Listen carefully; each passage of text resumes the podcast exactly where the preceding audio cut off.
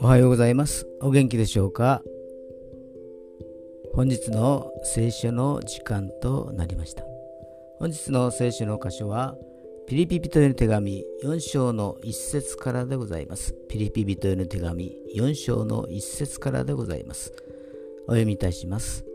そういうわけですから、私の愛し慕う兄弟たち、私の喜び、冠を、どうかこのように主にあってしっかりと立ってください。私の愛する人たち。アーメン。ピリピの人々はパウロの冠でした。喜びでした。それはパウロの伝道が虚しくなかったことを示していたのです。